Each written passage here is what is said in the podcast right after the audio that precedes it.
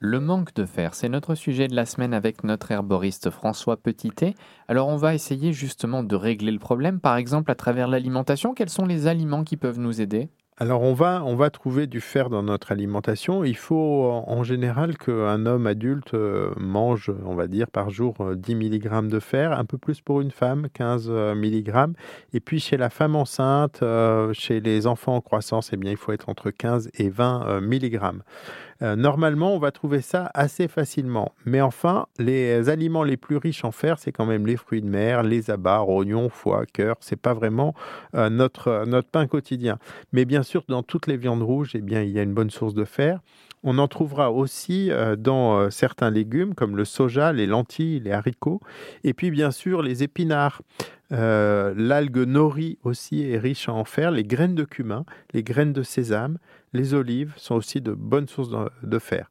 Alors oubliez euh, l'eau ferrugineuse qui est chère à, Bourville. D'abord, c'est pas très bon, et en plus, euh, les, eaux qui sont les plus riches en fer euh, n'apportent que des quelques microgrammes, donc on est très loin des, des, milligrammes qui sont nécessaires par jour. Alors on a parlé cette semaine des gens qui ne mangent pas de viande. Est-ce que justement ils sont plus sujets aux carences de fer que ceux qui en consomment? Alors ils sont plus sujets parce qu'ils ont en général une alimentation qui est moins riche en fer absorbable le fer absorbable étant principalement d'origine animale, euh, mais euh, c'est aussi une population qui va manger beaucoup de légumes comme, le, comme du soja, des lentilles, des haricots, etc. Donc il faut euh, minimiser aussi cette peur de la carence quand on est végétarien parce qu'on a aussi une alimentation avec des aliments riches en fer. Même si ce fer est moins absorbable, on en mange suffisamment pour que on ait assez de fer au final. Et puis il est intéressant d'absorber aussi de la vitamine C. Dans les légumes, il y a aussi beaucoup de vitamine C, parce que vitamine C et serre, c'est une association positive pour l'absorption intestinale. Donc, dans les persils, euh, le fruit, euh, vous avez euh, de la vitamine C. Puis, il y a les orties. Les orties, c'est une bonne source de vitamine C, c'est une bonne source de fer. Donc, c'est pas une mauvaise herbe, c'est plutôt une herbe médicinale et même culinaire, et qui possède bah, tous les éléments intéressants, comme le fer, la vitamine C, mais aussi plein d'autres acides aminés, protéines qui sont intéressantes pour l'organisme. Donc faites-vous une, soupe d'ortie avec des lentilles et mettez par-dessus quelques graines de sésame ou euh, des paillettes d'algues nori ou des graines de cumin.